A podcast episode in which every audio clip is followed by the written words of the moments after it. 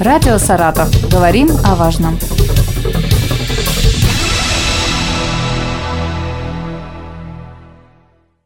Здравствуйте, у микрофона Вероника Лебедева. Сейчас в холодное время года из-за легкомысленного отношения к здоровью можно получить обморожение или переохлаждение. Чем они отличаются и как себя обезопасить, нам расскажет главный врач Центра комбустиологии Николай Островский. Николай Владимирович, здравствуйте. Здравствуйте. Что такое обморожение и переохлаждение? Чем они отличаются друг от друга и, соответственно, какие признаки? Э, ну, давайте начнем с того, что все зависит от той температуры, в которой оказался человек. Э, если возникло понижение, общее понижение температуры тела ниже 36,6 градуса, это уже будет переохлаждение. Mm-hmm. То есть он охладился, температура тела стала меньше, в это время начинают тормозиться все физиологические обменные процессы, ну и, соответственно, как бы вытекающие последствия, которые могут возникнуть из-за общего нарушения функции организма. А вот второй термин, который э, слово обморожение в э, профессиональной э, литературе нет. Есть понятие отморожения. Но давайте разберемся. Отморозил. Ну, то есть заморозил и отморозил. А вот обморожение – это как бы морозом подернулось, и вроде бы еще и не замерзла, но в то же время оказало такое холодовое воздействие. Угу. Пушкина вспоминаем. Вот бегает дворовый мальчик, салазки жучку посадив, себя в коня преобразив. Малыш уж заморозил пальчик, ему и больно, и смешно, а мать грозит ему в окно. Он заморозил пальчик. Он его не отморозил он его заморозил, он его об, обморозил проще. Угу. Ну, то есть это поверхностное такое воздействие морозом на ткани нашего организма. А вот если переохлаждение будем говорить, ну, тех же пальцев произошло достаточно сильно, то возникает именно отморожение, которое будет идти по нескольким стадиям, по нескольким степеням, и тогда вот можно уже будет рассуждать о серьезном, наруш... серьезном нарушении функций, и все это будет укладываться даже в международную классификацию болезней, которой мы пользуемся. Так что мы, скорее всего, если мы попали в больницу, то мы что-то отморозили – а если мы обморозили или переохладились, это уже другая сторона вопроса. Так, я все-таки не поняла, тогда чем отличается отморожение и обморожение? Э, отморожение – это уже нарушение функции полное. Угу. То есть это утрата поверхностного слоя кожи, либо более глубоких тканей, поражение сосудов. А обморожение это просто морозом подернулось и дальше вернулось все быстро в свои на свои места. Лучше все-таки обморожение. Э, ну, получить лучше обморожение, да, чтобы. Лучше, конечно, вообще, как бы, чтобы все нормально было. Я но согласен. Из двух вариантов. Так, хорошо. При какой температуре тогда появляется вот эта вот опасность? Э, ну, опять же, все зависит от многих причин. Ведь можно получить отморожение, вот клиническое отморожение, даже при плюсовой температуре на влажном воздухе во влажной среде. То есть 6 градусов, которые мы обычно просто себе спокойно воспринимаем, ну, ничего особенного нет, но э, на влажном воздухе, во влажной среде мы вполне можем получить это отморожение. Плюс это 6. Даже, да, даже при плюсовой температуре. Угу. А вот если возникает понижение температуры, и дальше все зависит от того, насколько замерзли ткани, э, насколько этот мороз э, сковал, что называется, конечностью, вот тогда это будет, будет уже серьезное дело. Это уже при минусовой. Но и опять же, мы же говорим о том, что в зиму мы, соответственно, одеваемся, мы стараемся избежать вот этого переохлаждения и отморожения, поэтому все зависит еще и от одежды. На севере ведь люди работают в крайне тяжелых условиях, и они не обязательно отмораживаются.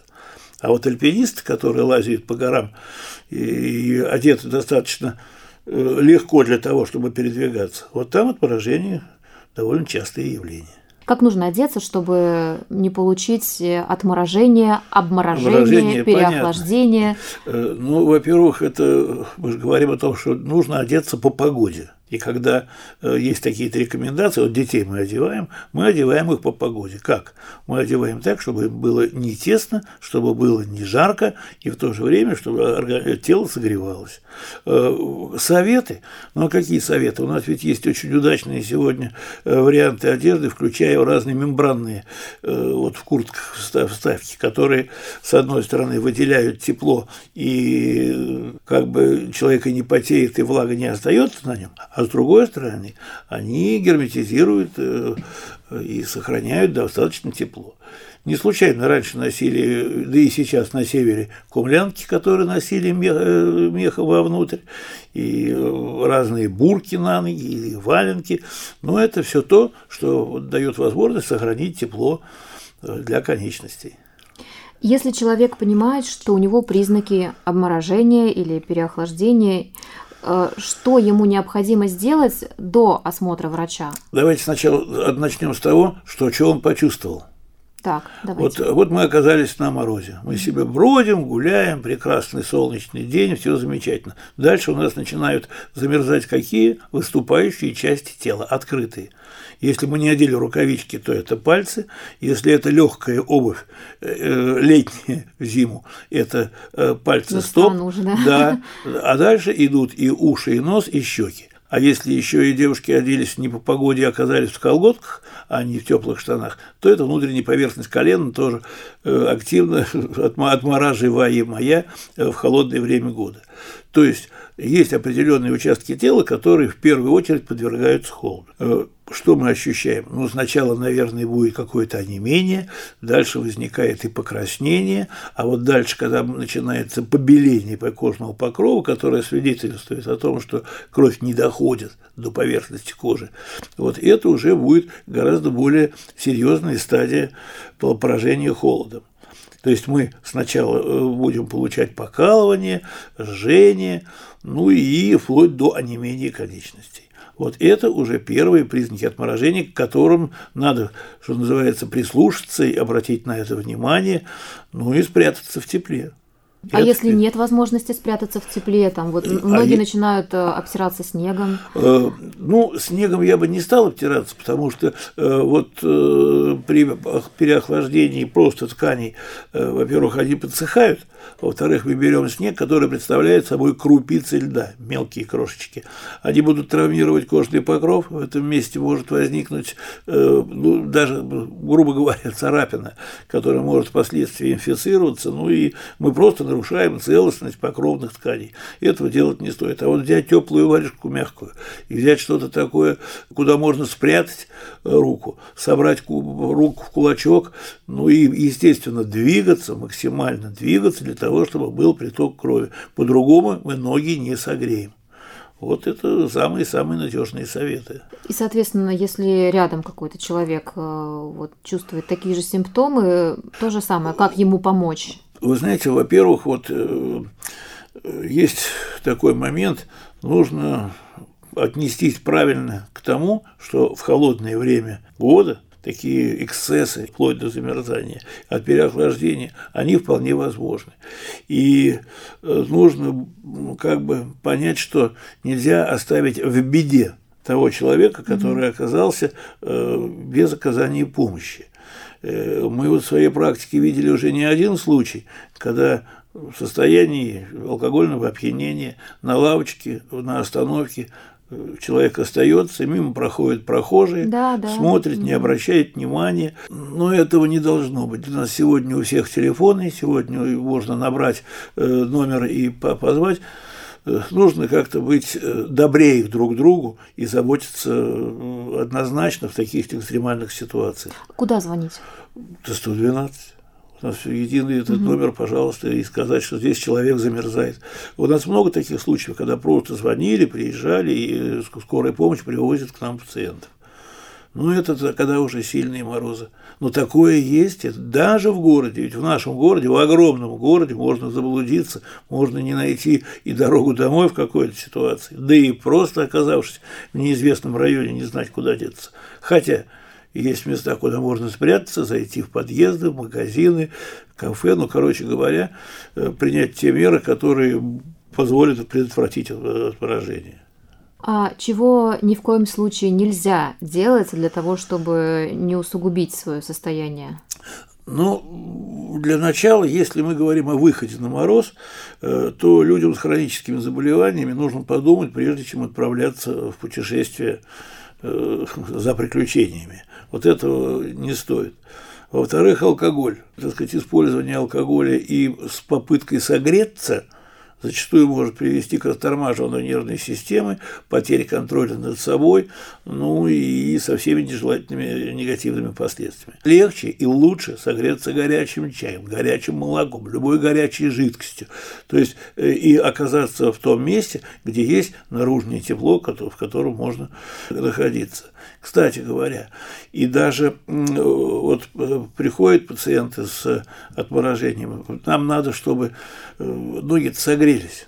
И самый лучший способ согревания – это своим собственным теплом – то есть теплая одежда, одеть сверху даже целлофановый мешок для того, чтобы э, э, естественный кровоток, который есть в конечностях, он работал и э, не уходило тепло через целлофан, и таким образом произойдет естественное согревание.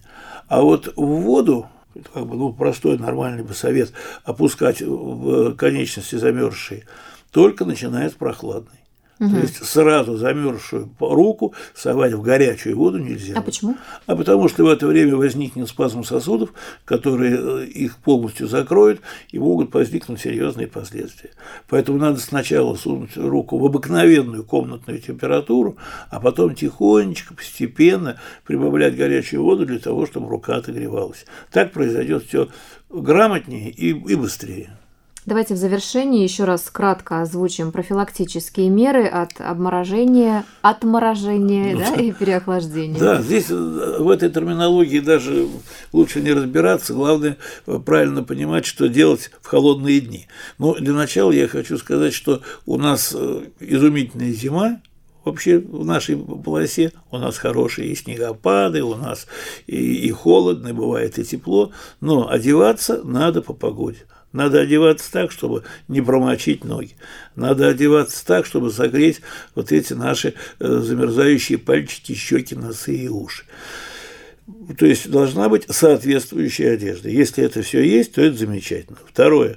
Э, не нужно стараться выходить в очень морозный день в несоответствующей одежде и вообще думать, что будем делать на морозе в такое время. Это такой важный момент. Ну а дальше, если что-то происходит, если вы чувствуете в себе изменения, которые вам не нравятся и беспокоят вас, нужно обращаться к врачам. Мы работаем круглосуточно. У нас круглосуточный прием, работает и реаниматолог, и хирург. То есть в любое время можно смело обратиться, что называется, дверь откроют, а помощь окажут. Напомню о том, чем отличается переохлаждение от обморожения да. и как обезопасить себя от этого, нам рассказал главный врач Центра комбустиологии Николай Островский. Спасибо. Спасибо вам. Радио «Саратов». Говорим о важном.